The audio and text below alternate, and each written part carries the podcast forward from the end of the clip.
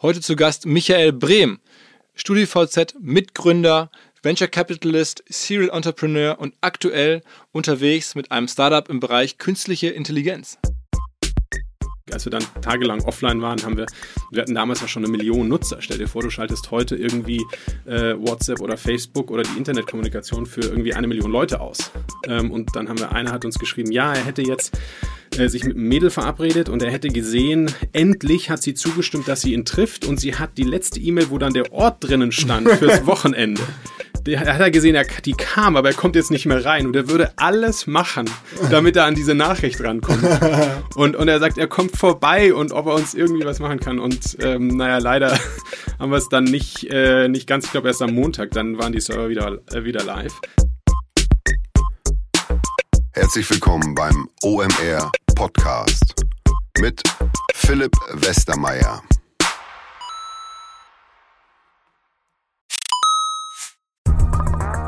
Weil die Kolleginnen und Kollegen von Instafo, also der Jobplattform für den Tech- und Sales-Bereich, von der ich hier schon häufiger berichtet habe, mittlerweile bei uns doch groß engagiert sind hier im Podcast. Ihr hört immer wieder hoffentlich von Instafo. Deswegen habe ich die Kollegen vor kurzem mal selber persönlich kennengelernt und war wirklich sehr angetan. Sie haben mir dazu erzählt, es gibt eine neue Finanzierungsrunde in die Firma. 10 Millionen werden da investiert. Das ganze Thema wird also immer relevanter. Daher nochmal hier mit Nachdruck der Hinweis. Wer Menschen sucht im Bereich Tech und Sales, denkt an Instafo. Die haben da scheinbar wirklich eine neue Marke magische Soße gefunden, wo sie über ihre Plattform ein automatisiertes Matchmaking zwischen Arbeitnehmer und Arbeitgeber ermöglichen und das ist im direkten Marktvergleich dreimal effektiver, was die Quote von Bewerbung zu Einstellung angeht. Hilft natürlich auch, dass sie bereits über 100.000 passende Talentprofile auf der Plattform haben und dass man sehr, sehr schnell ins Gespräch kommt. Innerhalb von 48 Stunden bewerben sich die ersten Talente bei den Arbeitgebern oder man kann sogar als Arbeitgeber einer vorselektierten Gruppe an Talenten aktiv eine Nachricht schicken oder sie zum Chatten einladen, um sich noch schneller kennenzulernen und zu prüfen, könnte das passen. Also nicht nur ich und die Geldgeber offensichtlich glauben an Instafo, sondern auch mittlerweile über 1800 Firmen, darunter O2, RTL, HelloFresh, MyPoster, viele, viele weitere. Instafo ist auf OMR Reviews bestbewertet 4,8 Sterne in der Kategorie Recruiting Plattform. Firmen, die nun Instafo ausprobieren möchten, sehr gerne. Ihr spart außerdem 500 Euro auf die erste Besetzung, wenn ihr euch anmeldet über Instafo mit Doppel-F, instafo.com slash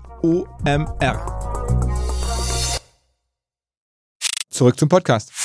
Eigentlich ist die Backstory, die ich zum Podcast erzählen müsste, ein bisschen überflüssig, weil die kommt gleich in meinem Podcast. Aber in aller Kürze ist es so, dass ich den Michael kennengelernt habe ähm, als ich noch bei Bertelsmann war und er damals gerade unterwegs war mit StudiVZ und das war so das heißeste Startup Deutschlands, hat es geheißen. Und bei Bertelsmann suchten wir einen Referenten für eine interne Managementveranstaltung und da ähm, habe ich den Michael und seinen ähm, Mitgründer oder den Gründer Essan Dariani angesprochen und die waren damals auch im Pitch-Prozess und versuchten das ähm, Unternehmen an verschiedenste Medienkonzerne zu verkaufen, ist er dann nachher bei, bei Holzbrink gelandet und das war für mich sehr interessant zu sehen, so aus der Assistentenperspektive, wie das, unter, wie das so lief und wie viel Geld da auch im, auf einmal ähm, im Umlauf war und wie es so Termine gab mit den Vorständen. Und ähm, ja, es hat, glaube ich, viele generell in meiner Generation inspiriert zu sagen, okay, das Unternehmertum, das ist ja doch ganz interessant und da gehen ja doch ganz andere Sachen. Ähm, also Generation StudiVZ, die Kollegen oder Michael hat es mit ausgelöst, aber ist natürlich schon lange, lange mittlerweile weitergekommen und hat irgendwie eine Karriere gemacht als Venture Capitalist, als, als Unternehmer, war lange in Asien, ist aktuell im Bereich künstliche Intelligenz unterwegs, war vorher an der WHU, also in vielerlei Hinsicht eine, einen deutsche Muster Serial Entrepreneur Biografie mit äh, besonderen Höhepunkten und ja, jetzt aktuell glaube ich interessant, was man da im Bereich künstliche Intelligenz machen kann. Das hört ihr dann gegen Ende. Jetzt geht's erstmal los mit dem Podcast mit Michael Brehm. Viel Spaß. Was? Herzlich willkommen, Michael Brehm. Moin. Ja, moin. Freut mich auch sehr, hier zu sein. Ähm, ich erzähle mal kurz die Geschichte dazu. Äh, die meisten Hörer haben es vielleicht schon mal mitbekommen. Ich habe es ja schon mal hier und da erzählt. Ich war mal bei Gruner und ähm, da sozusagen für den damaligen Vorstand tätig äh, und so als habe also Assi-Sachen gemacht und Events vorbereitet und Präsentationen gemacht und so und irgendwann gab es eine interne Management-Tagung und da ähm, wurde ein Redner gesucht und dann hatte mir jemand gegeben und sagte, Mensch, ey, du musst dringend diese Leute von StudiVZ, die sind das allerheißeste Ding gerade in Deutschland. Ähm, die musst du da dringend hinholen. Und dann, dann hatte ich irgendwie dich angerufen. Und du warst damals dann bei StudiVZ tatsächlich. Und das äh, führte nachher dazu, dass dein damaliger Gründungskollege Essan ähm, dann aufgetreten ist bei einem internen Management-Event. Und das war eine skurrile Zeit. Aber es war damals für mich auch, muss ich echt sagen, ähm, prägend zu sehen, wie ihr das damals gemacht habt und dass die Firma aufgebaut habt, dann verkauft hat. Und ich glaube ja sogar, dass es ein bisschen die ganze Generation von mir beeinflusst hat, zu sehen, wie da so Typen auf einmal aus dem Nichts eine Firma hochziehen und dann so publikumswirksam für so viel Geld, man weiß ja nicht so, wie viel es genau war, aber zumindest viel ähm, verkaufen konnten. Ich hatte das Gefühl, das hat eine ganze Generation ähm, infiziert. Kannst du dir das vorstellen? Ähm, ja, weiß ich, also ich glaube nicht, dass es jetzt nur wir waren, aber es war sicherlich ähm, eine, eine der Firmen oder auch eine der Plattformen, ähm, die ja letztlich äh, zu einer sehr intensiven Internetnutzung geführt haben als soziales Netzwerk, damals als StudiVZ, SchülerVZ, MeinVZ, ähm, als auch natürlich hatten wir äh, damals dann sehr schnell einen sehr großen wirtschaftlichen Erfolg, ähm, sodass nach eigentlich dann war das eine der Firmen zusammen mit, mit Xing oder äh, ein paar anderen B2B-Firmen, äh, wo dann für jeden ersichtlich war, oh, auf, auf irgendwie kann man doch Geld verdienen im Internet, irgendwie schafft man doch Werte. Ähm, und dadurch, dass wir alle entweder Studenten waren oder kurz nach der Uni rauskamen, war es sicherlich auch ähm, eine der Firmen, äh, die dann viele andere inspiriert hatte, gesagt haben, hey, man kann doch wieder gründen, man kann wieder was anfangen. ähm, ja, und seitdem hat sich ja unglaublich viel getan. Total, also die Welt ist eine andere. Aber äh, ich glaube, heute, wenn man heute irgendwie jetzt mit Mitte 20 in einem Konzern ist, dann guckt man in andere Richtungen und es gibt jetzt ja nicht mehr diese eine Firma. Aber ich fand, das war damals so nach dieser ganzen Phase, wo digital eigentlich jetzt nicht relevant war, wo, wo so die ganze New Economy irgendwie weg war, war das so die erste große Sache. Ich weiß noch genau in der Woche, als wir diese Tagung da hatten, ähm, gab es einen großen Spiegelartikel über euch und dann ja, ging das so los, dann diese mysteriösen Verhandlungen mit Facebook oder, oder nicht und dann irgendwie der Streit später mit, ähm, mit Holzbring und so. Ähm, wie, wie, wie, viele Jahre hast du das eigentlich erlebt? Wie viele Jahre warst du dabei? Ähm, ich war in Summe waren wir drei, äh, drei, Jahre dabei. Das ist eigentlich eine relativ kurze Zeit dafür, dass es wahrscheinlich immer zu deiner Legende gehören wird und wahrscheinlich wirst du noch deinen Enkeln erzählen damals. Ja, ja, genau. Also es war, war eine extrem intensive Zeit, sehr spannende Zeit ähm, und äh, erst wirklich eigentlich im Nachhinein äh, wird einem so richtig bewusst, wo man da überall so durchgegangen ist. Ah, ah, ah. Und war das für dich aber sozusagen schon auch äh, wirtschaftlich wahrscheinlich die Chance, dann was Eigenes zu machen, weil danach war es ja relativ schnell dann doch zumindest irgendwie ganz gut ausgestattet? Äh, klar, auf jeden Fall. Also es war natürlich ein gigantischer Start ins Berufsleben.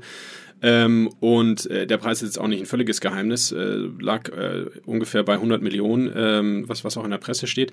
Und ähm, äh, insofern, äh, obwohl wir alle nur einen kleineren Anteil hatten, wir hatten damals auch viele Investoren, ich glaube äh, irgendwie 10, 15 Investoren und sowas, hat das natürlich für jeden ein, eine gigantische Basis äh, gegeben, um dann viele andere Sachen machen zu können. Und vor allem auch die, die wirtschaftliche Freiheit, ähm, an eigenen Ideen und Projekten zu arbeiten oder selber wieder in viele andere Startups zu investieren.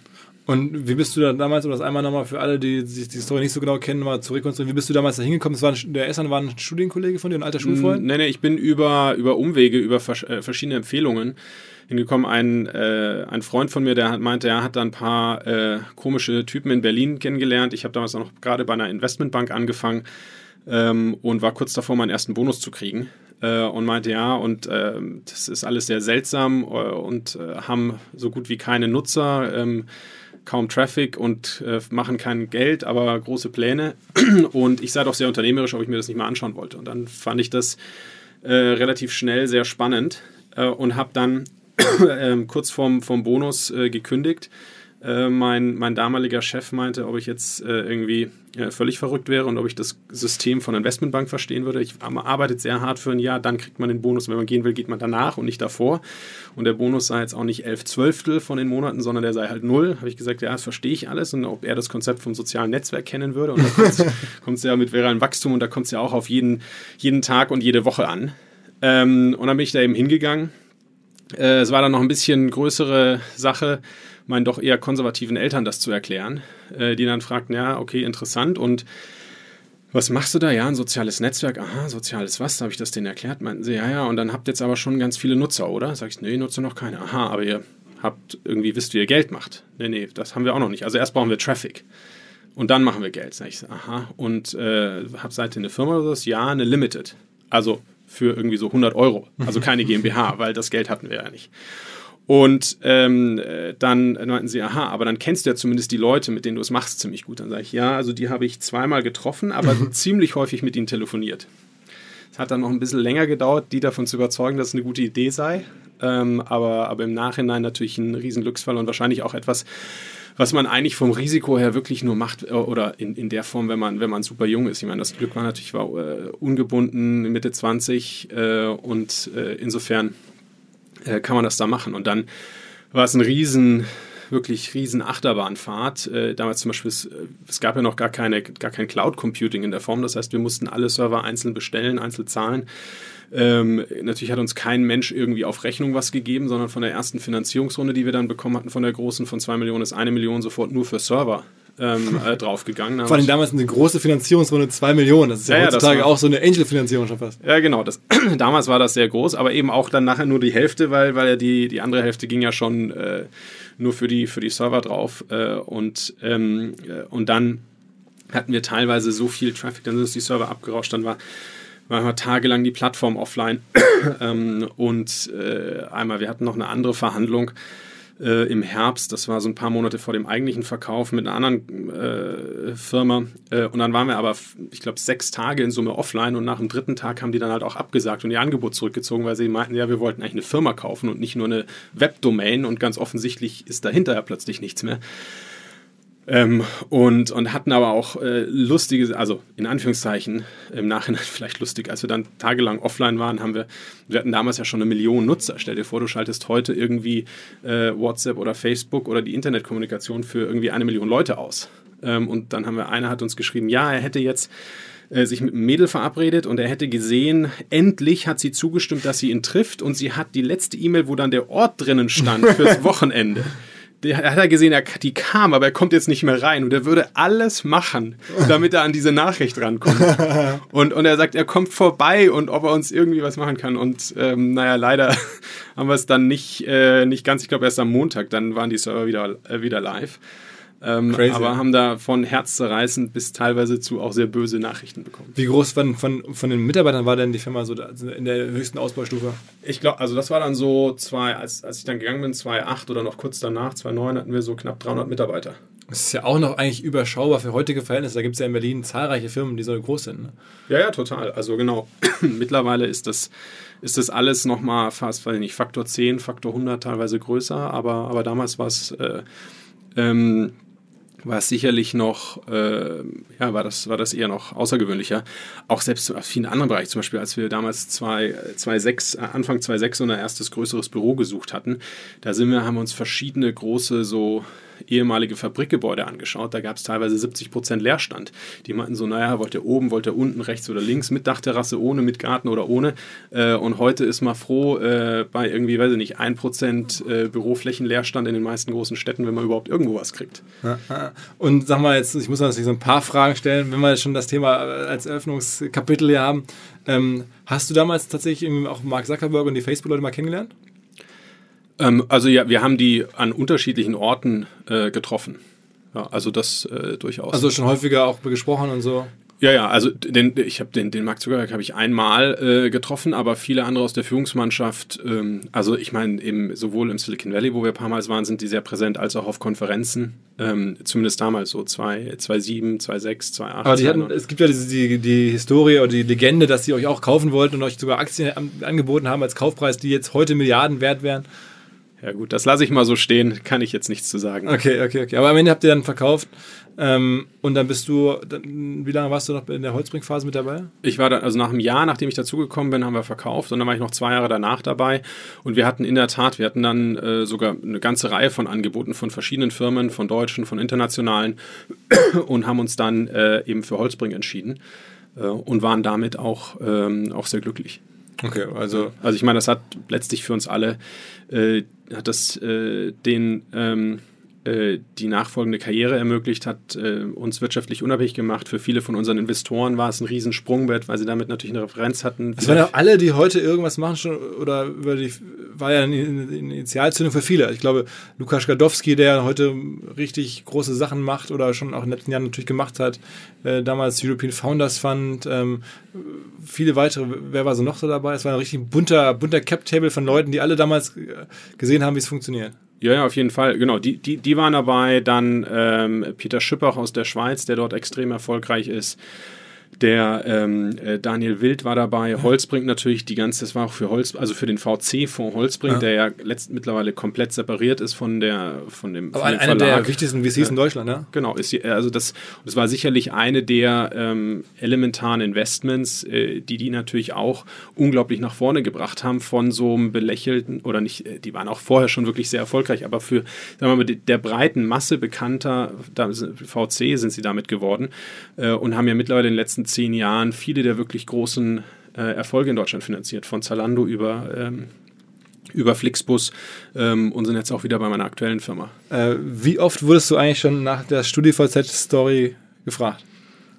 oh, ich weiß gar nicht, wie, wie aber sicherlich sind es mittlerweile hunderte Male, wenn nicht sogar, weiß ich nicht, über tausend. Also jetzt nicht nur, weiß ich nicht, bei Interviews, äh, von, von Mitarbeitern, ähm, äh, sondern, sondern natürlich auch im Privaten, äh, also überall. Also diese Firma ist irgendwo schon ikonisch und erlaubt dir ja bis heute eine super PR eigentlich. Also jede, äh, jede Story, die später anfängt, äh, ist eigentlich weg, weggeworfenes Gold, weil damit bist du ja irgendwie nach wie vor der Gesprächspartner schlechthin. Ja, ja, ich äh, wollte jetzt eigentlich gar nicht erzählen, aber ich hatte so, als ich iTwix angefangen habe, habe ich damals äh, meiner, meiner, meiner Pressesprecherin gesagt, du pass mal auf, äh, ich will eigentlich gar nicht mehr über StudiVZ reden. Ich habe das jetzt schon so häufig erzählt, dass das, äh, ich kann es jetzt langsam und nicht mehr hören. Und dann sind Tränen ausgebrochen und gesagt, nein, nein, nein, das brauche ich. Genau, und dann meinte sie, nee, das, das musst du machen und das ist, äh, äh, und, und deshalb habe ich jetzt mittlerweile gesagt, komm, egal, ähm, erzähle ich es einfach nochmal und da versuche ich immer so ein bisschen eine andere Facette oder sowas reinzubringen.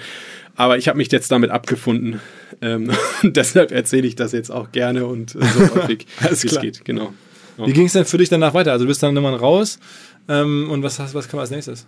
Genau, also äh, zu, zum einen habe ich eigentlich jetzt, äh, habe ich in Summe dann, dann zehn Jahre in, in zahlreiche Startups investiert. Ähm, eigentlich ziemlich genau dann nach dem Verkauf von StudiVZ damit angefangen, weil ähm, es mir zum einen am meisten Spaß gemacht hat, als auch ähm, ich ja noch so jung war oder bin, dass ich gesagt habe, naja, jetzt irgendwie alles, äh, sagen wir mal, als äh, irgendwo ähm, äh, als Festgeld auf die Bank zu legen, ist vielleicht äh, damals mit, mit Mitte oder ähm, Ende 20 nicht das Sinnvollste.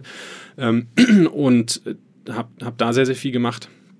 Äh, und dann aber trotzdem ähm, Ende, Ende 2009 äh, wieder eine neue Firma gegründet, Rebate Networks, wo wir global Daily Deal Seiten, Online-Gutscheinseiten ausgerollt haben. Das Groupon-Modell. Genau. Äh, waren, sind das dann, äh, habe das dann zu einem der größten Wettbewerbe von Groupon in Summe auf, äh, aufgebaut mit äh, in 30 Ländern Aktivitäten, knapp 10.000 Mitarbeitern. Das war also 10.000 Mitarbeiter? wir hatten, wir hatten äh, viele in, in, also in Asien, ähm, unglaublich viele. Das ist ja schon so ein bisschen, ich glaube, man konnte das verfolgen. Das war auch immer mal wieder auf den einschlägigen Portalen, Gründerszene, deutsche Startups und so.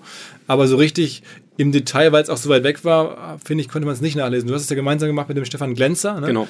Der selber ja auch ein bekannter Name spätestens geworden ist. Also hat ja früher auch schon in der ersten New Economy Welle ganz gute Sachen gemacht und dann, glaube ich, wie hieß nochmal diese. Last FM. Last FM, die damalige sozusagen Musikplattform, wo er auch Geld verdient hat. Und dann habt ihr euch kennengelernt und dann zusammengetan. Genau, wir haben uns über ich, äh, auf verschiedenen, äh, ja, äh, ich weiß gar nicht, Events oder sowas getroffen, haben dann das eine oder andere zusammen gemacht. Zum Beispiel haben wir damals bei, bei Kaufda, beziehungsweise später dann der Bonial Group äh, investiert, was sehr erfolgreich war.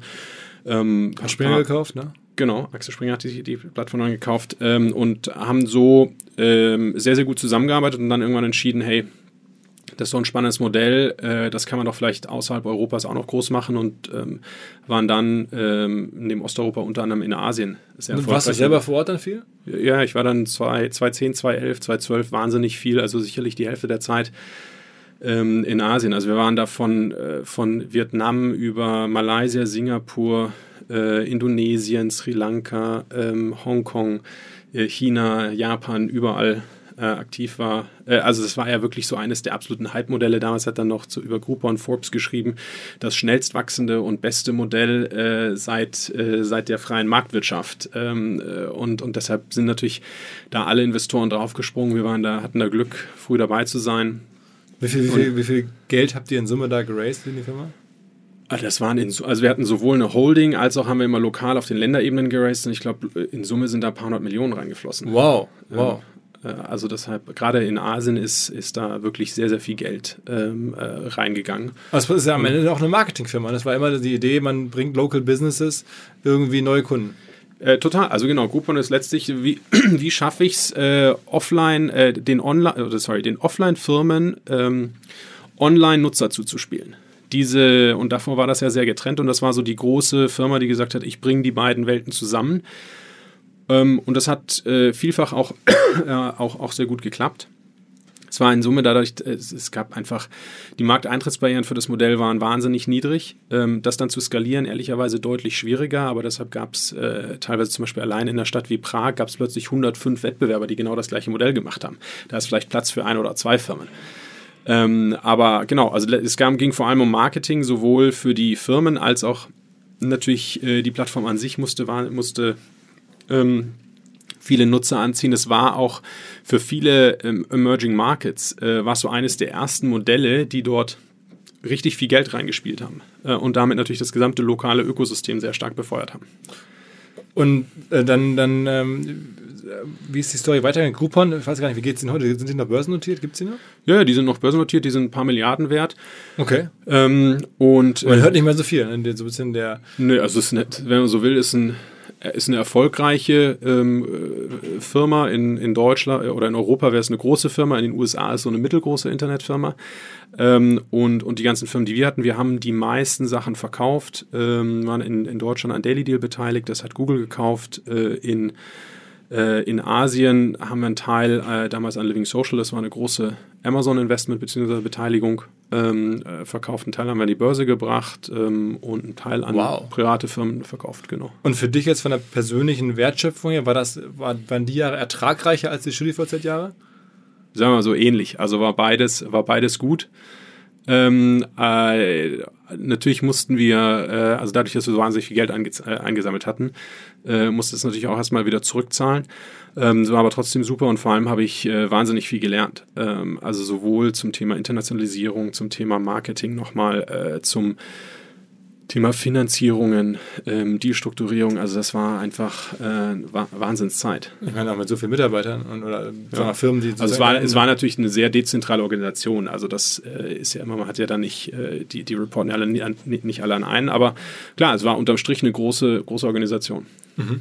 Und, und welche Länder waren da besonders stark oder wo hat das besonders gut funktioniert? Gibt's da noch Südostasien hat super funktioniert. Interessanterweise äh, China war natürlich war, war, das Größte, aber auch so Länder wie, was mich sehr überrascht hat, wie Hongkong oder Singapur. Wir haben teilweise in Singapur damals ähm, genauso viel Umsatz gemacht wie im gesamten Rest Südostasien zusammen.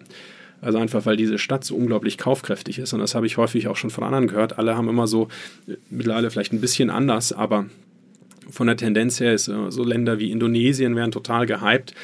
Ähm, aber wenn man sich dann äh, die, die Umsatzseite anschaut, dann denkt man sich häufig, da fehlt doch irgendwo eine Nullstelle.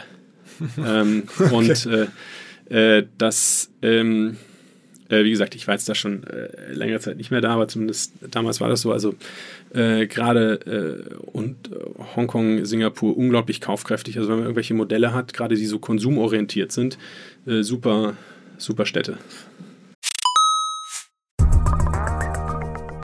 Hinweis auf Findling. Findling ist eine sehr erfolgreiche SEO-Agentur, die bis vor einiger Zeit noch Webstube hieß und mir vor allen Dingen deswegen ins Auge gestochen ist, weil ihre Masterclass beim OMR-Festival ruckzuck ausverkauft war. In Minuten wollten Menschen hören, was die Kollegen von Findling zum Thema SEO zu sagen haben. Ein Grund dafür sicherlich die Referenzen. Findling arbeitet unter anderem für Firmen wie Snox, Ergotopia, Dermanostik oder mein BAföG. Der Fokus ist also, Firmen über Performance SEO beim Wachsen zu helfen. Wer herausfinden möchte, ob sich für ihn auch SEO lohnt oder die Ansätze von Findling vielleicht konkret lohnen, der kann sich eintragen. Es gibt keinen Sales Call, sondern eine kostenlose Beratung unter findling.de slash OMR. Also auf der Landingpage eintragen und dann gibt es eine Beratung, wenn es richtig gut läuft, vielleicht von Maurice Marinelli, dem Gründer persönlich.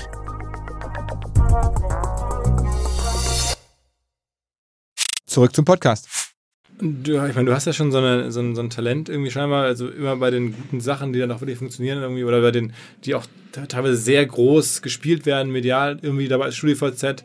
Dann warst du auch ähm, dabei bei ähm, der Shopping-Plattform, hattest du gerade gesagt? Brands for ne? Friends. Brands for Friends, die auch zwischenzeitlich richtig groß war, wo dann jeder auf einmal bei Brands to Friends den Newsletter bekam, was gibt es da Neues, die dann irgendwann von, von eBay übernommen wurde? Genau, ne? eBay hat die gekauft. Ähm, da warst du aber nur Investor, da warst du jetzt nicht. Genau, äh, nur Investor. Okay. Wie läuft sowas? Also wie, wie guckst du dir die Sachen an? Wie findest du, liest du dann auch wie TechCrunch und denkst dir, okay, da sind jetzt gerade die ganzen guten VCs eingestiegen, das baue ich jetzt auch oder?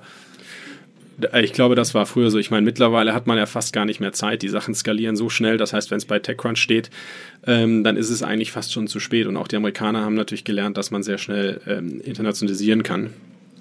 Ähm, äh, deshalb dieses Copy-Paste wird zunehmend, ähm, zunehmend schwieriger. Was ähm, früher, klar, habe ich das sicherlich teilweise gemacht. Teilweise haben wir uns einfach zum Beispiel bei Brands for Friends überlegt, was könnte denn funktionieren. Also ich, als wir das angefangen haben, waren wir noch bei StudiVZ. Wir haben gesagt, wir haben äh, letztlich eine große äh, jugendliche Zielgruppe, so alles zwischen 12 bis äh, 29. Was interessiert die? Und dann steht natürlich Mode ganz oben. Also welches Modell, dass die jetzt nicht irgendwie bei Chanel einkaufen, ist ziemlich klar. Äh, also welches Modell könnte man machen online, was, was zu der Zielgruppe passt. Ähm, und so kam das. Und ähm, äh, und dann habe ich lange Zeit bin ich eher so auf den Markt gegangen, was könnte vom Markt passen, äh, vom Timing und habe äh, hab mittlerweile ähm, vielleicht interessant so als Ansatz.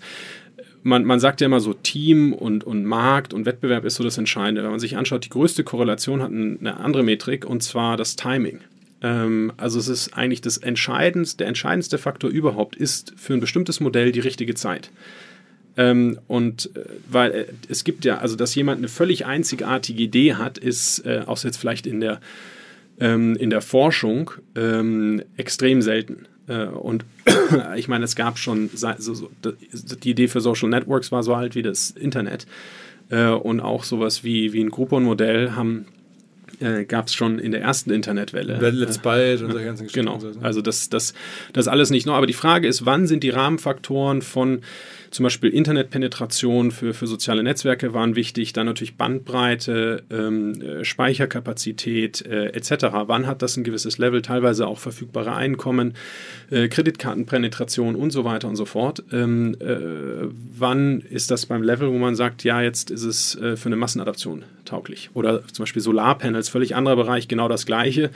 Äh, die Solarpanels, die gibt es, weiß ich gar nicht, wann da die ersten gebaut wurden, in den 50er, 60er Jahren, in den Raumschiffen oder Raketen oder 70 80ern, ähm, aber erst von den Preisen her waren die dann vor allem irgendwann seit Mitte der 90er Jahre so, dass man gesagt hat, das lohnt sich ansatzweise, die auf jedes, jedes Hausdach draufzuschreiben. Und mittlerweile ist da der Preis ja sehr kompetitiv. Und es ging ja bei dir so weit, dass irgendwann haben, haben dich auch Venture Capital Firmen angesprochen, ob du da nicht irgendwie entweder Partner werden willst oder ähm, ob du sozusagen mit denen gemeinsam, hast du gerade erzählt, äh, sozusagen Service-Dienstleistungen anbieten möchtest. Ja, nicht genau. Also ich habe mit vielen gesprochen, aber ich habe ja sehr viel, viel investiert. Vielleicht noch, um das zu Ende zu bringen. Und mittlerweile, was ich aber was ganz Interessantes für mich selber, ich schaue eigentlich nochmal völlig anders drauf. Und ich habe mir jetzt bei den neuen Sachen eher überlegt, ich mache gar nicht so groß, wie ist der Markt äh, etc., sondern welches Problem will ich eigentlich lösen. Und es ist eine völlig andere Herangehensweise. Ähm, wo man sich von vielen Faktoren löst, sondern äh, damit äh, eigentlich auf den Kern dessen ja hingeht, äh, wie man Wertschöpfung macht, nämlich löse ich ein Problem. Und wenn ich ein großes Problem löse, dann werde ich höchstwahrscheinlich auch Leute haben, die dafür irgendwas zahlen. Ähm, es macht aber dann viel mehr Spaß und, äh, und man arbeitet, ich habe auch das Gefühl, viel zielgerichteter. Mhm, mh. ähm, und äh, genau dann äh, zum Thema, ich habe dann wirklich viel, viel investiert in viele Startups, wurde dann, äh, dann irgendwann wurden es immer mehr, immer mehr Vorschläge äh, für, für, Investments, die ich dann selber fast nicht mehr handeln konnte. Äh, zum anderen wurde ich dann von dem einen oder anderen großen Firma angesprochen, ob man nicht was zusammen machen könnte und habe dann mit ein paar Partnern zusammen äh, Redstone Digital gegründet ähm, als ein VC as a Service, wie wir das nennen. Das heißt eine Firma, die großen Corporates Dienstleistungen anbietet, um in Startups zu investieren oder mit ihnen zu partnern ähm, und, und da auch dieses Modell aufgemacht haben äh, für eben den deutschen Mittelstand oder, oder große Firmen. Äh, vor allem vor dem, vor dem Hintergrund, dass ich es immer so schade fand, weil wir eigentlich so wahnsinnig viele Ressourcen haben, sowohl von äh, Know-how, von Marke, auch von, äh, von Kapital ähm, in der wir, traditionelleren äh, deutschen Wirtschaft, aber das gar nicht so richtig äh, häufig für die Startups genutzt wird. Ähm, und das äh, funktioniert auch gut, haben da mitgeholfen, verschiedene ähm, VC-Fonds aufzusetzen ähm, und mittlerweile schon, ich glaube, Dutzende, wenn nicht sogar Hunderte von Finanzierungen ähm, aus den einzelnen Pools dort bei Redstone ähm, entweder mit begleitet äh, oder, oder äh, ermöglicht. Jetzt haben wir hier mal so einen waschechten Business Angel, kann man ja sagen. Gib mal so ein paar Insights, wenn du jetzt investiert hast damals oder bis heute machst du es, glaube ich, ne? Ähm, was, wie viel Geld muss man sich da vorstellen? Also jetzt sind das dann eher so, wie am Anfang waren es, glaube ich, 3.000, 4.000 Euro. Ich habe das Gefühl, heute sind es eher Richtung 40.000, 50.000 Euro, die man da in die Hand nehmen muss, um mal bei so einer Firma in der ganz frühen Phase dabei sein zu können. Ach, das ist sehr unterschiedlich. Also äh, jetzt aktuell bin ich so beschäftigt mit meinen eigenen Firmen, dass ich, äh, dass ich da jetzt nichts mehr mache. Ähm, äh, aber äh, ich habe äh, ansonsten meistens lag das zwischen, ich würde sagen, 20 bis 500.000 Euro, je nach Firma und Phase. Also jetzt nicht auf einmal, aber dann über die verschiedenen Phasen. Ähm, und ich glaube, es ist wichtig, dass man sich überlegt, wie groß ist sein Gesamtbudget und das dann eben auf mindestens eigentlich, wenn man so sehr frühphasig reingeht, 20, 30 Firmen aufzuteilen ähm, und dann noch äh, bedenkt, dass es ja auch verschiedene, äh, verschiedene Runden gibt. Ähm, und daraus ergibt sich dann letztlich, wie viel man in die einzelnen Firmen investieren kann. Aber es stimmt schon, dass, äh, äh dass die Runden an sich teilweise immer größer geworden sind. Also das, was früher VC-Runden sind, sind heute Angel-Runden. Ähm, und liegt natürlich auch daran, dass es äh, mittlerweile wahnsinnig viele ähm, äh, sehr erfolgreiche Unternehmer gibt und die dann häufig eben in ihrem Bereich äh, auch wieder mehr investieren und das durchaus als jetzt deutlich mehr als ein Hobby sehen, sondern sagen, hey, das ist eine der fundamentalen Säule, wie ich mein Geld anlege, äh, indem ich in junge Startups investiere, weil ich, ähm, weil ich glaube, dass ich das am besten verstehe, weil ich den Leuten helfen kann. Ähm, und, äh, und das bei vielen Firmen ja auch sehr, sehr gut war. Ja. Aber für dich ist es sozusagen dann nicht die, der, der, der ganz lange Job geworden, wo du sagst, damit mache ich jetzt mal bis zur Rente, ähm, sondern du hast jetzt irgendwann gesagt, okay, ich suche mir nochmal eine komplett eigene inhaltliche Thematik, auf die ich mich dann voll drauf setze. Genau, ich habe irgendwann, also ähm, das war dann zwischenzeitlich sicher nicht Vollzeitjob, aber die Frage ist dann, will ich eben das als Vollzeitjob langfristig weitermachen oder nicht? Und äh, es hat mich dann so ein bisschen gejuckt, äh, wirklich wieder selber unternehmerisch tätig zu werden. Ähm, ich habe gesagt, ich würde gerne irgendwas machen, was ein sehr komplexes technisches Problem löst, ähm, was äh, den, den Menschen in den Mittelpunkt stellt, in einem Bereich, den ich gut verstehe, ähm, mit einer potenziell sehr großen Vision.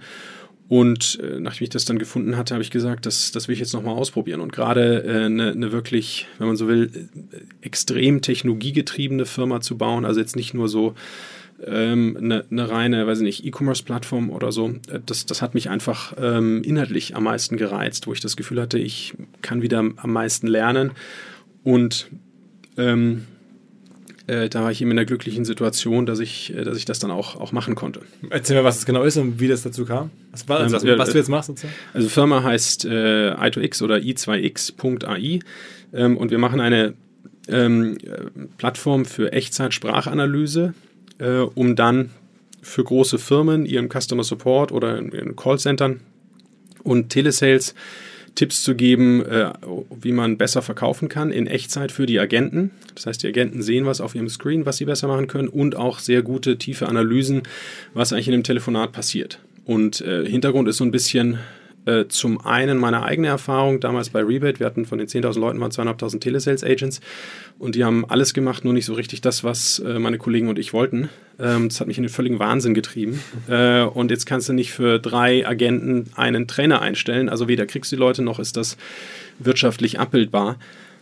Und ähm, habe dann gesagt, das wäre, und das ist eigentlich schade, weil die Leute wollen ja was leisten, die wollen was Gutes machen, aber zum Teil, die kriegen dann eine Stunde Training, dann werden sie ans Telefon gesetzt und sollen da ähm, die perfekte Beratung äh, bieten. Und das ist natürlich sehr schwer.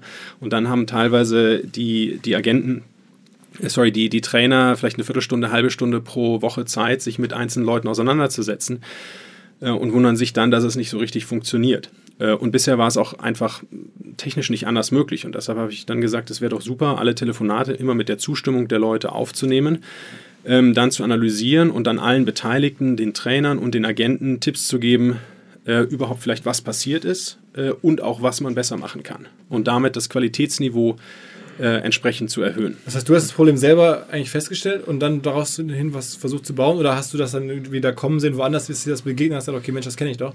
Nee, das war damals, das war, also hat, das war wirklich ein Problem. Ich hatte das schon vor acht oder neun Jahren, hätte ich am liebsten sowas gehabt. Das war technisch schlicht und ergreifend noch nicht möglich, weil die Speicherkapazität nicht da war, die Bandbreite nicht da war, die Rechenkapazität auch nicht. Ähm, das, das erfordert extrem viel äh, Rechenleistung, so in Echtzeit, äh, diese Sprache in Text zu transkribieren, zu analysieren. Ähm, äh, das wäre also selbst vor vier, fünf Jahren wirtschaftlich völlig unmöglich gewesen. Und ähm, das, das war so der eine Punkt. Der andere Punkt war aber, dass ich mich auch, äh, dass mich auch menschliche Sprache, Interaktion, Kommunikation wahnsinnig fasziniert und es für mich so eine der wesentlichen Bestandteil letztlich des Menschseins ist. Also was macht den Menschen aus? Das ist unser Gehirn, das äh, sind unsere Hände als Werkzeug und das sind unsere Sprache, äh, mit der wir komplexe Zusammenhänge miteinander äh, besprechen, diskutieren, uns austauschen können.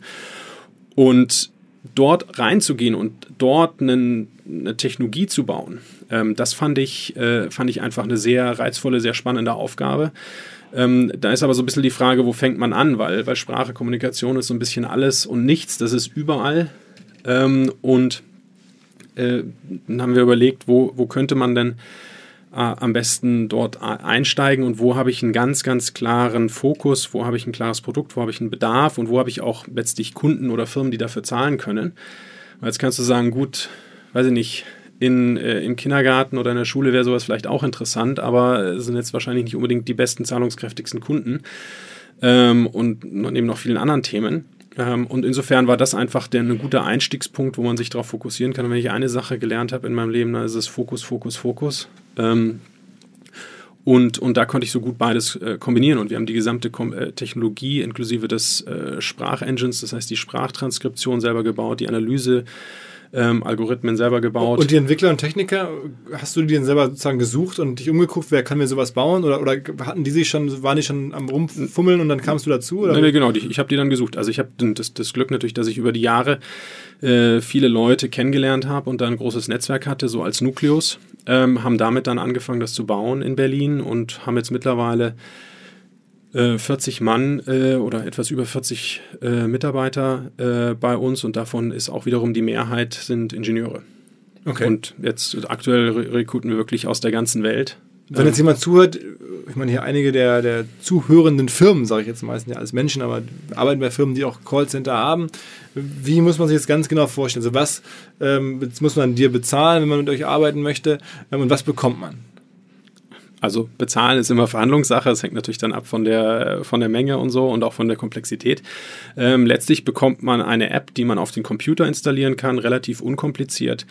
Ähm, und äh, darüber werden dann die Gespräche aufgenommen, ähm, gehen zu uns in die Cloud, werden transkribiert, analysiert und dann sowohl an die Agenten zurück äh. Das heißt, die sehen mit innerhalb von Millisekunden, was dort eigentlich passiert. Sprechen sie zu langsam, zu schnell, zu laut, zu leise? Ähm, haben sie alle relevanten Sachen gesagt oder nicht? Ähm, haben sie vielleicht ein wichtiges Produktfeature vergessen? Haben sie vielleicht vergessen, den Kunden zu fragen, ob er es kaufen will? Ähm, solche Dinge. Ähm, und umgekehrt sieht dann aber auch der Trainer oder der Manager, äh, sieht die Analysen und sieht ähnlich wie im Online-Marketing äh, auch in live, was passiert denn da eigentlich gerade? Und das ist ja immer eine riesen Herausforderung. Ich habe äh, ich gebe äh, unglaublich viel Geld äh, im Online-Marketing auf, habe das mittlerweile auf die zweite oder jetzt sogar teilweise auf die dritte Nachkommastelle optimiert, bin dann ganz glücklich. Hey, mein, mein Sales-Lead kostet oder mein Lead kostet äh, 112,82 äh, Euro äh, ursprünglich und jetzt bin ich bei 112 Euro und 80 Cent gelandet. Also habe ich zwei Cent eingespart, sondern geht dieser Lead in meinen in meinen Call oder meinen Telesales äh, an jemanden, der seit einer Woche da ist, der eigentlich nicht so richtig Ahnung hat, was ich mache. Und dann heißt es nur so, hat kein Interesse, 112 Euro raus, hat kein Interesse, 112 Euro hat, hat kein Interesse. Warum das er eigentlich kein Interesse hat, ob er wirklich kein Interesse hat oder äh, anderes Interesse oder so, weiß ich gar nicht. Und das äh, machen wir äh, äh transparent, zeigen, ähm, was ist passiert, warum. Ähm, äh, vielleicht hat der Mitarbeiter einfach nicht die richtigen Informationen gehabt. Äh, der Kunde hat nach was anderem gefragt oder der Kunde wollte eigentlich das Produkt kaufen. ähm, und, und helfen so eben sehr, sehr stark mit, äh, überhaupt mal zu verstehen, was passiert da. Also die, Ähm, die Leads, bevor die alle wieder genau. so durchgeburnt werden, die man teuer eingekauft hat, versucht ihr sozusagen aus dem, was man vorne im Marketing ausgegeben hat, um halt Kundenkontakte oder Kundennamen, Adressen, äh, Leads halt einzukaufen, ähm, das, wir, die Chance zu verbessern oder die Effizienz von diesen ganzen äh, Telesales-Maßnahmen zu steigern. Genau, das oder auch im, im Customer Support. Ähm, das, äh, also zum Beispiel eine Sache, ähm, die man mal macht, dass man, dass man versteht, können, äh, sind die einzelnen Mitarbeiter in den einzelnen Bereichen auch richtig geschult. Manchmal ist es so, dass Mitarbeiter in einem Bereich sehr gut geschult sind, im anderen nicht, aber das fällt niemandem so richtig auf. Äh, bei uns können wir das dann, dann sichtbar machen. Und das, das, äh, eure Kunden sind am Ende die Besitzer von Callcentern. Genau, sind entweder, also entweder große Callcenter-Firma oder ähm, große, große Firmen, mittelgroße Firmen, äh, die aber dann entweder selber äh, sehr, äh, sehr große sagen wir mal, Customer Support, also beides Customer Support oder Telesales-Mannschaften haben oder mit, mit Drittanbietern zusammenarbeiten. Und der Markt da ist nach wie vor wahrscheinlich riesig. Also man, äh, ich habe jetzt kein Gefühl dafür, wie viele Callcenter es in Deutschland gibt. Was würdest du schätzen? Äh, Callcenter gibt es äh, gibt's ein paar tausend. In, allein in Deutschland. Ja, ja. Also es, äh, und wenn man die von den Firmen mitnimmt, sogar noch größer. Die Frage ist immer, wie definierst du es? Also theoretisch könntest du sagen, in dem Moment, wo ich einen Raum habe bei einer Firma und da sitzen, weiß ich nicht, äh, sechs Leute drinnen, die am Telefon immer sind, dann habe ich ja schon ein kleines Callcenter. Also da, da habe ich dann sogar noch deutlich mehr. Also das Ähm, heißt, es müssten dann Millionen von Leuten in Deutschland in Callcentern arbeiten. Dem ist auch so. Ja? Also ich weiß jetzt nicht, ob es genau Millionen sind, aber sicherlich eine Million oder so. Äh, aber also die Frage ist ja, wie viele, Mita wie viele Mitarbeiter von Firmen sind regelmäßig am Telefon äh, mit Kunden im Austausch? Und das ist unsere, unsere Zielgruppe. Jetzt aktuell eher noch auf die größeren, das heißt ab so, so sagen wir so 50 Mitarbeiter, weil wir äh, sich erst dann eigentlich auch so eine Datenanalyse und so eine Plattform äh, wirklich lohnt. Aber äh, theoretisch ist der Markt sehr groß und vor allem auch das Bedürfnis, jetzt kann man auf der einen Seite sagen, man will viel, viel automatisieren. Jetzt meine Erfahrung nur in, in zahlreichen ähm, Bereichen lässt es sich noch bei Weitem nicht alles äh, gut automatisieren, äh, beziehungsweise ich habe dann kann dann vielleicht, weiß ich nicht, 40, 50, 60 Prozent automatisieren. Und bei allen anderen Rufen sind meine Kunden so dermaßen stinksauer, dass sie sich durch irgendwelche Menüs durchklicken müssen oder dass sie dann, nachdem sie da 20 Minuten mit dem Computer gesprochen haben, ähm, jetzt doch an einen Agenten weitergeleitet werden, äh, dass, dass viele Firmen sagen, äh, wir versuchen jetzt eher die Agenten wirklich zu optimieren ähm, und da die Kundenerfahrung besser zu gestalten. Und das ist ja auch immer noch eine der wirklich wesentlichen, oder nicht immer noch, sondern ist mittlerweile der wesentliche Faktor, äh, um wettbewerbsfähig zu sein, sich zu überlegen, wie schaffe ich es, eine möglichst gute Kundenerfahrung, entweder beim Kauf oder auch nachher im, im Support äh, darzustellen.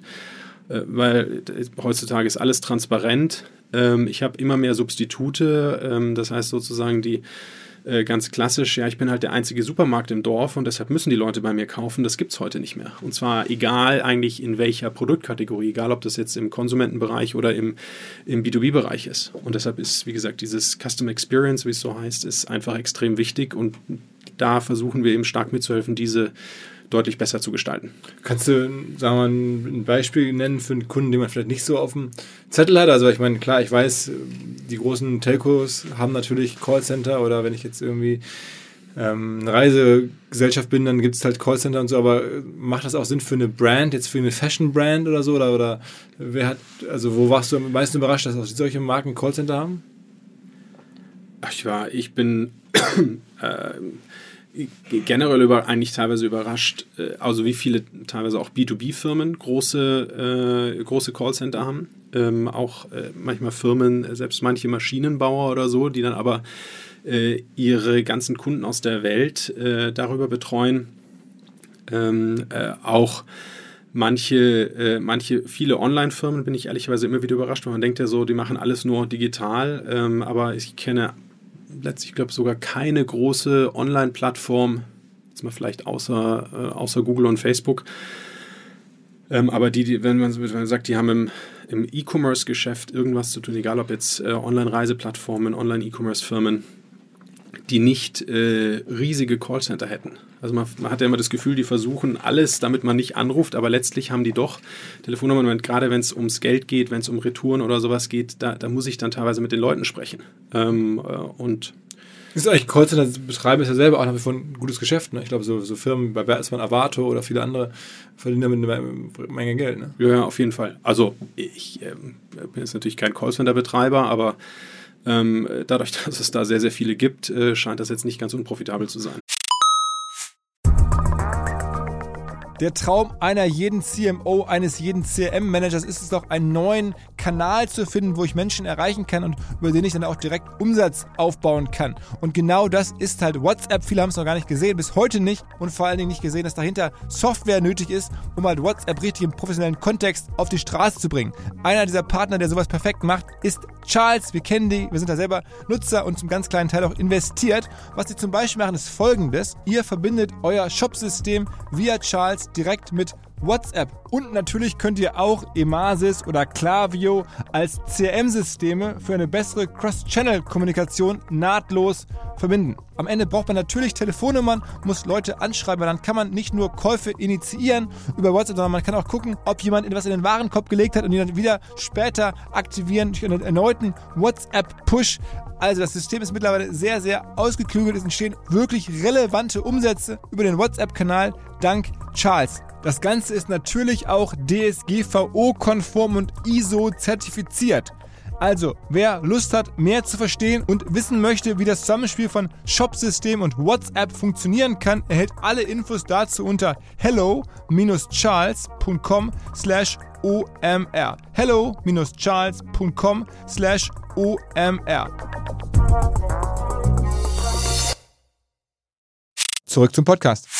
Und was, was muss ein Callcenter bezahlen, um so eine App dann von euch? Da ist es wahrscheinlich so ein, so ein Deal für ein Jahr oder für mehrere Jahre. Äh, wie gesagt, das ist sehr, sehr, sehr stark Mengen, Volumenabhängig. Das, das, dadurch, dass wir da im B2B sind, das müssen wir mal individuell mit denen gestalten. Also der allerkleinste Fall, also jemand hat fünf Mitarbeiter in-house. Fünf Mitarbeiter würden wir aktuell gar nicht machen, sondern ab 50. Und wie gesagt, da muss man gucken, dazu kann ich jetzt nichts sagen. Okay, okay. Ähm, aber du hast auf jeden Fall die Firma jetzt auch wieder mit Investoren so ein bisschen ähm, finanziert, hast du schon gesagt. Genau. Holzbrink ist mit dabei, noch andere, die man so kennt?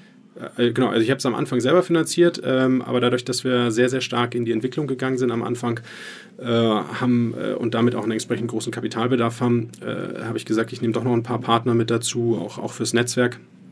Äh, war, das, war das gut. Wir haben in Summe 15 Millionen aufgenommen. Äh, Holzbring ist der Lead-Investor. Wir haben noch ähm, UVC, ist ein VC aus München, B2V, ähm, noch ein anderer, genau, noch ein anderer VC, dann ähm, äh, aus den USA, ein, äh, ein VC, den ich schon sehr lange kenne, dein Partner John Soberg hat investiert. Ein paar Angels, äh, so, so äh, Freunde, gute Unternehmer, die ich kannte, haben noch mitgemacht. Okay, und also das heißt schon, das ist aber ein großes Spiel. Wenn du sagst 15 Millionen aufgenommen, dann muss man ja schon dann, weiß ich nicht, das soll ja dann schon irgendwie über 100 Millionen wert werden, die, die Firma wahrscheinlich. Ja, hoffentlich, äh, klar. Aber das, das wollte ich auch damals, ist äh, vor allem natürlich ein Technologiespiel und die Wette, dass wir sagen, wir können eine Technologie ähm, aufbauen, die man nachher in vielen verschiedenen Bereichen und vielen verschiedenen Ländern äh, nutzen kann. Und das, ihr seid noch, aber deutschlandzentrisch? Genau, ja, also wir haben die äh, momentan Sprache funktioniert Deutsch und Englisch, äh, sind aber zurzeit noch sehr auf Deutschland fokussiert, um dort eben äh, die Plattform weiter auszubauen, verschiedene Use Cases zu schaffen. Ist schon, also ich meine, wenn man so hört, künstliche Intelligenz und dann so in der Tiefe scheint ja irgendwie Sprache das ganz große Ding zu sein. Ne? Also als Use Case, die andere Firma, die man immer so hört, äh, von der alle reden, auch als super äh, Fallbeispiel aus Deutschland, DeepL aus Köln, guckst du ja, was die machen? Äh, die kenne ich, aber die machen, äh, also die machen was anderes, ist was, klar, was völlig anderes. Ähm, aber es geht klar. auch am Ende um doch genau, Sprache. Also, also Sprache, Sprache ist deshalb so ein tolles Beispiel, weil es ähm, einfach unglaublich facettenreich, letztlich wahnsinnig komplex ist. Also wenn man sich überlegt, zum einen geht es natürlich darum, allein schon geschriebener Text, wenn ich den habe, kann ich ja in letztlich unendlich vielen Arten und Weisen kombinieren ähm, ich kann unendlich viele verschiedene Sachen damit ausdrücken oder nicht ausdrücken. Und wenn ich dann noch das Sprechen an sich dazu nehme, habe ich noch zig andere, wenn man so will, Metriken oder Level, die dazukommen von Geschwindigkeit, Tonalität, Höhe, Tiefe etc., ähm, womit ich ganz viel Emotionen noch ausdrücken kann. Und das dann alles zusammenzubringen, zu versuchen zu verstehen, ähm, ist ist eben dann sehr komplex. Und hinzu kommt dann nochmal, wenn ich das Ganze natürlich online mache, ist, ich habe immer noch eine gewisse Latenz über die Übertragung. Ich habe teilweise auch eine, eine manchmal sehr schlechte Qualität. Wenn jetzt jemand irgendwie aus dem Tunnel vom Handy irgendwo anruft, ähm, äh, dann ist das natürlich was anderes, als wenn ich jetzt in einem gut isolierten äh, Sprachlabor mhm. in einem Raum sitze äh, und da in ein Mikrofon reinspreche. Äh, und deshalb äh, gibt es da einfach eine Riesenkomplexität, die, die teilweise schon auch in der, in der Theorie gelöst ist, aber dann in der Praxis merkt man eben, gibt es doch wahnsinnig große äh, noch äh, sagen wir, Schwierigkeiten oder gibt es unglaublich große Dinge, die man noch machen kann und optimieren kann? Jetzt bist du sozusagen ähm, nicht nur Business Angel Experte, sondern jetzt auch irgendwo qua Job tief in den ganzen künstlichen Intelligenz-Themen offensichtlich drin. Jetzt sag mal so ein paar schnelle Antworten auf die typischen KI-Fragen.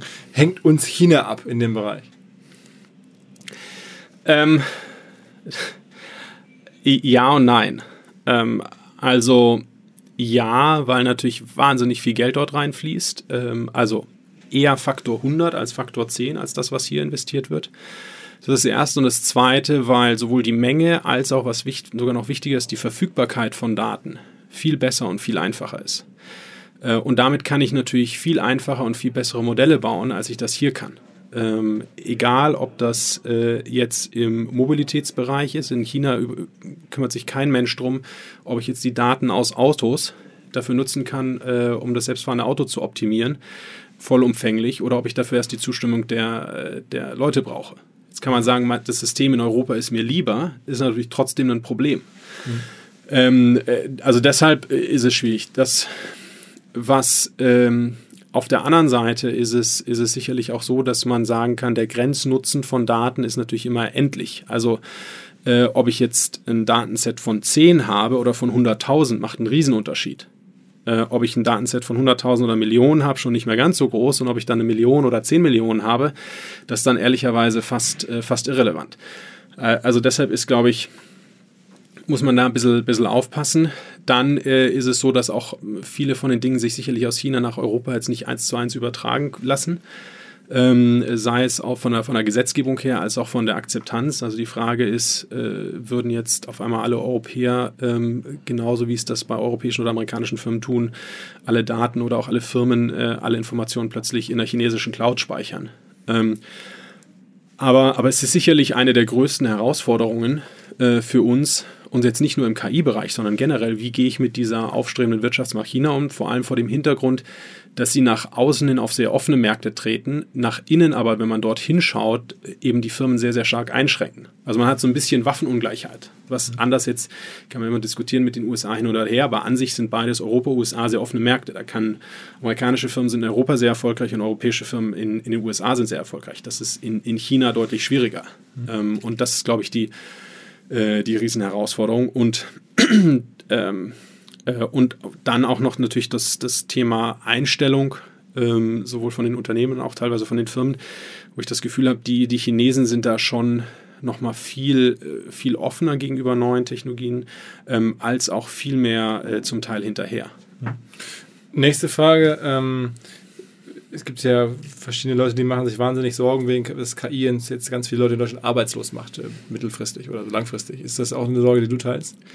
Äh, das, das ist mein Lieblingsthema. Ähm, also teile ich unterm Strich, äh, teile ich die gar nicht. Und, zwar, und zwar deshalb, weil ich finde, es wird immer sehr einseitig betrachtet, Mensch gegen Maschine. Äh, uns die gleiche Diskussion, die wir in den 90er Jahren mit den ganzen Fabriken haben, wo die Roboter gekommen sind. Alle haben gesagt, oh, wir werden in äh, Europa, äh, wenn wir eine Arbeitslosigkeit von 30 Prozent haben, mindestens, weil alle Fabrikjobs äh, weggenommen werden. Dem unterliegen eigentlich zwei Annahmen. Dem unterliegt zum einen die Annahme, dass die Anzahl der Jobs endlich ist äh, und dass sie sich nicht weiterentwickeln. Ähm, und beides hat sich ja jetzt auch in der Vergangenheit gezeigt, dass es nicht stimmt. Ähm, äh, natürlich sind viele, wenn man so will, Aufgaben sind weggefallen. Aber dafür sind ganz viele neue Aufgaben und Jobs entstanden. Und genau das Gleiche, glaube ich, sieht man auch im KI-Bereich. Und wir sind heutzutage sind wir super gut drin, sehr schlaue Algorithmen oder Anwendungen für sehr enge Bereiche zu bauen. Und diese haben dann auch teilweise eine menschengleiche ähm, Intelligenz in diesem sehr, sehr spitzen Bereich. Ähm, aber die macht dann, diese Anwendung macht dann auch nur die eine Sache und sonst nichts. Ähm, und bis man das zu dieser generellen äh, KI übertragen kann. Da ist noch ein unglaublich weiter Weg. Und deshalb glaube ich, dass die Kombination aus Mensch und Maschine äh, letztlich das wirklich äh, Starke ist. Also zum Beispiel kann sagen, ich habe eine App und die kann äh, Hautkrebs prognostizieren. Die hat dann eine Wahrscheinlichkeit von 85 Prozent. Oder ich habe einen Dermatologen und der hat auch, liegt auch ungefähr bei 85 Prozent. Ähm, jetzt ist die Frage, was hätte ich lieber? Meine Antwort wäre nicht das eine oder das andere, sondern beides zusammen, weil wenn ich den Dermatologen mit dieser App nehme, dann hat er eine 99-prozentige Wahrscheinlichkeit, das richtig zu erkennen. Und deshalb ist dieses, glaube ich, Mensch plus Maschine ist das, das wirklich Entscheidende. Und auch das, was wir versuchen, wir versuchen ja auch nicht die Leute zu ersetzen, sondern wir versuchen durch unsere App die Leute besser zu machen, schneller zu machen, effizienter zu machen. Ähm, und deshalb äh, glaube ich sehr stark daran, dass es unterm Strich extrem positiv sein wird auf den, äh, Auswirkungen auf den Jobmarkt äh, das ganze Thema künstliche Intelligenz. Da gibt es jetzt auch mittlerweile zahlreiche Studien, die zum einen natürlich sagen, ja, es werden in einigen Bereichen werden Jobs wegfallen. Und das ist dann das, was die Presse zitiert. Was die Presse immer nicht zitiert, ist, ja, aber es entstehen 1,5 Mal. Oder zum Beispiel jetzt vom World Economic Forum gibt es eine große Studie, die haben, glaube ich, gesagt, pro Job, der wegfällt, entstehen 1,7 neue Jobs äh, durch den Bereich künstliche Intelligenz. Das heißt, dieses, diese Zunahme an, an Jobs wird eher sich noch beschleunigen, als dass sie, dass sie, ähm, äh, dass sie runtergeht. Und äh, deshalb kann ich äh, auch jeden nur ermutigen, zu versuchen, das so viel wie möglich äh, einzusetzen, sich auch sehr stark nicht nur zu überlegen, wo kann ich was automatisieren. Ich glaube, dass das eine, das andere ist aber auch, und da gibt es tolle Tools, wo kann ich die Menschen besser und effizienter machen. Ähm, wie kann ich, äh, sei es jetzt in, in, in äh, im, Backoffice, ähm, ähm, zum Kunden hin, in der Entwicklung, äh, überall. Okay. Ähm, was, wie geht es mit dir weiter? Wie lange machst du die Firma jetzt? Also, hast du ein Gefühl dafür, die nächsten zehn Jahre? Ich bin da sehr offen. Ich hoffe möglichst lange. Ähm, äh, also es ist definitiv nichts, wo ich jetzt sage, hey, ich möchte sie möglichst schnell flippen, mhm. äh, sondern versuche, die möglichst äh, lange jetzt erfolgreich zu machen. Okay, also es ist jetzt schon für dich dann so eher das, das große Projekt für die, für die richtige reife Phase des Erwachsenenlebens. Das macht man dann jetzt irgendwie ein paar Jahre. Ja, ja, genau. Also, wie gesagt, ich hoffe sehr lange. Es ist sehr langfristig auf, äh, ausgerichtet. Was dazwischen passiert, muss man schauen. Aber äh, ich habe jetzt, ist jetzt nichts geplant, irgendwie kurzfristig da was zu verkaufen oder zu ändern. Hast du eigentlich noch Kontakt ab und zu zu, zu Essan? Äh, nee, also aus, zu, der, aus der? Ja, äh, zu, zu, ihm nicht mehr, zu Dennis, dem CTO, noch, noch sehr regelmäßig und vielen anderen. Was macht der heute? Ähm, Dennis ist, soweit ich weiß, aktuell äh, in, äh, in Asien, lernt Sprachen und, ja, und äh, entwickelt aber auch weiterhin sehr, sehr gute Technologien. Aber ist nicht mehr so richtig im, sagen wir mal, Gründer-Circuit so unterwegs? Ja, anders. Der hat ja, ich meine, der hat ja schon auch nach StudiVZ hat er eine sehr erfolgreiche Plattform mit Bergfürst aufgebaut. Ist ja eine der größten, erfolgreichsten Immobilien-Crowdfunding-Plattformen in Europa. Ähm, war da jetzt auch bis vor kurzem und äh, ich bin mir ziemlich sicher, dass, da, dass man da in den nächsten Jahren oder Jahrzehnten noch das eine oder andere von ihm hören wird. Okay, okay. Ja gut, alles klar. Ähm, wenn man jetzt irgendwie, also ihr seid schon so weit, dass ihr angesprochen werden könntet, wenn jetzt Leute zugehört haben und sagen, okay, das will ich mir mal angucken, ich habe ja, jetzt irgendwie... Gerne, kann gerne. euch kontaktieren und Kannst dann du gerne, kommst du persönlich vorbei oder, oder kommt ein Außendienstler vorbei? Wie läuft das dann? Äh, je nachdem, wer da wie Zeit hat, äh, schauen wir dann, dass entweder ich oder jemand anders vorbeikommt. Klar. Ähm, aber ich, wie gesagt, ich kann den Leuten nur ermutigen, äh, da so viel wie möglich auszuprobieren, egal ob große Firma, ob kleine Firma. Also es ist jetzt auch nicht nur auf uns bezogen.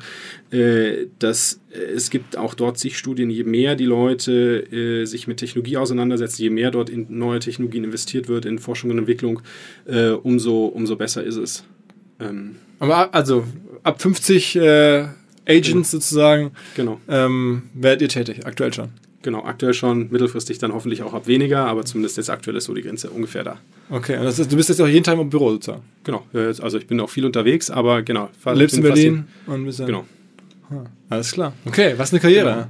Ja, was eine ja. Reise. Ich bin mal gespannt, was die nächsten, wenn wir uns jetzt, weiß ich nicht, in 15 Jahren wiedersehen oder sowas, äh, das ist ja so die Abschnitte scheinbar, in denen wir uns begegnen. Und dann, äh, naja, hoffen, hoffentlich noch früher. Ja, allerdings. Ähm, ich meine, vielleicht, äh, vielleicht kann ich äh, noch so ein bisschen ein paar Sachen für, für Gründer oder so, ein paar, gerne. paar Tipps ja, gerne, äh, geben, wenn die sich interessieren. Oder äh, dass, dass die, die Frage, die, die, eine Frage zum Beispiel kommt, wo, wo kriegt man eigentlich die Ideen her? Ähm, und äh, ich, ich glaube, es ist nie so, dass man sagt, man hat so die eine Idee, die unter der Dusche plötzlich kommt und dann ist es das Riesending, sondern es ist ein wirklicher Prozess, ganz viele Sachen sich überlegen, mit offenen Augen durchs Leben gehen ähm, und, äh, zum, und dann auch einfach viel mal ausprobieren. Äh, und äh, zum Beispiel nicht immer, die Leute überladen sich immer und sagen, ich muss sofort eine Firma gründen und eher mal in Projekten denken als in einer Firma.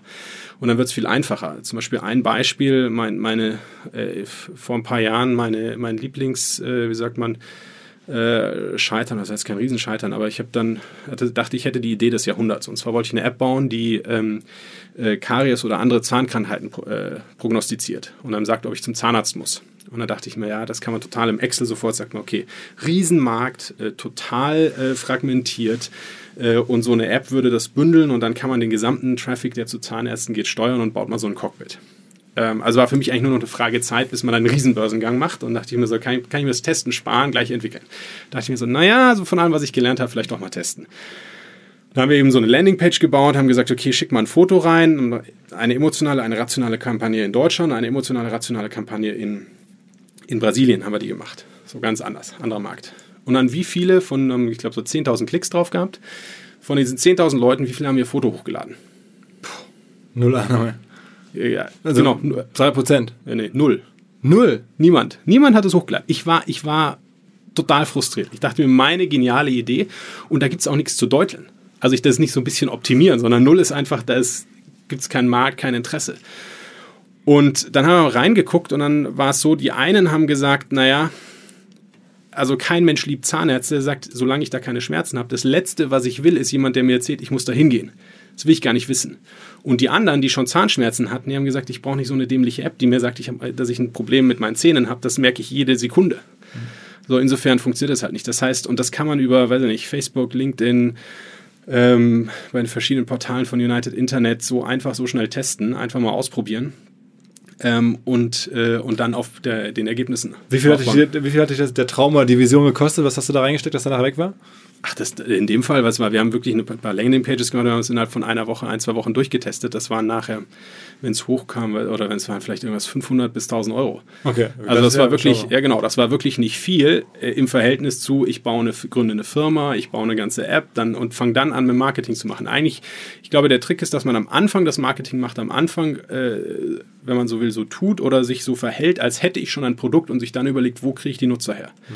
Und damit kann man sich, und das ist egal auch, ob das große Firmen sind oder ein Startup, so kann ich unglaublich schnell testen und ver, verhindere eigentlich viele, viele Fehlschläge. Was war, wo wir gerade über Fehlschläge noch sprechen, was war sozusagen, du hast ja viel investiert, viel getroffen, aber auch was war so der größte Fehlschlag?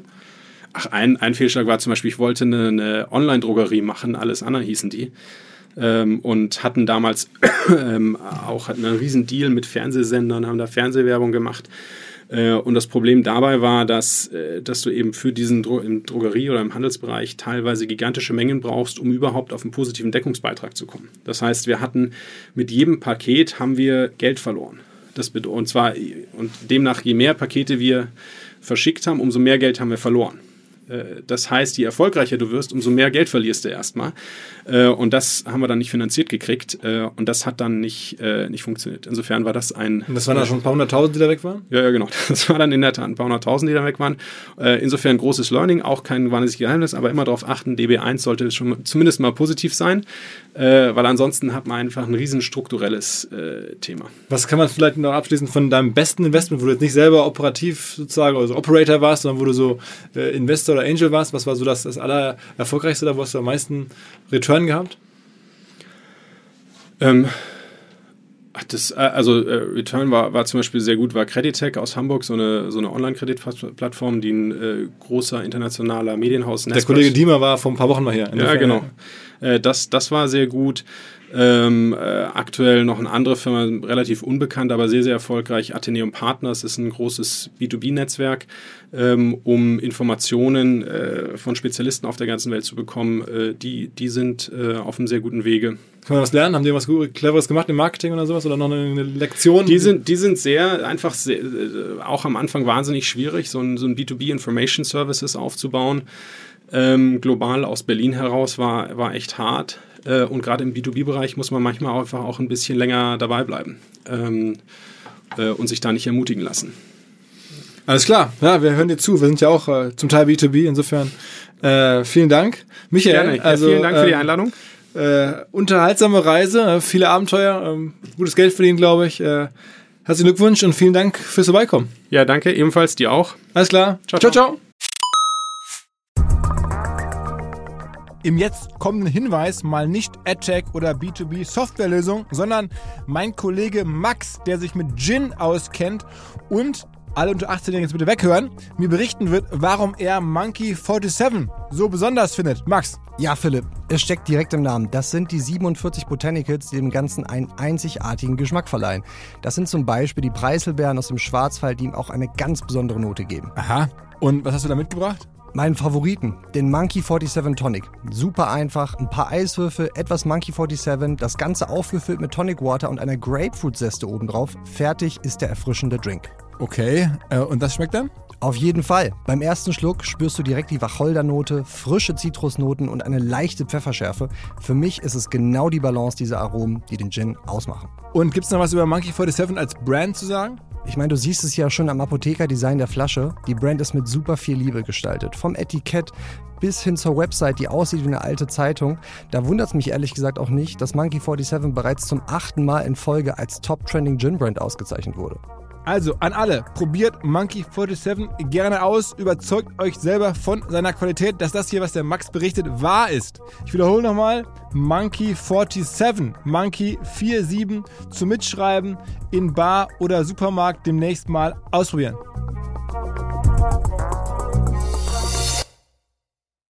Zurück zum Podcast.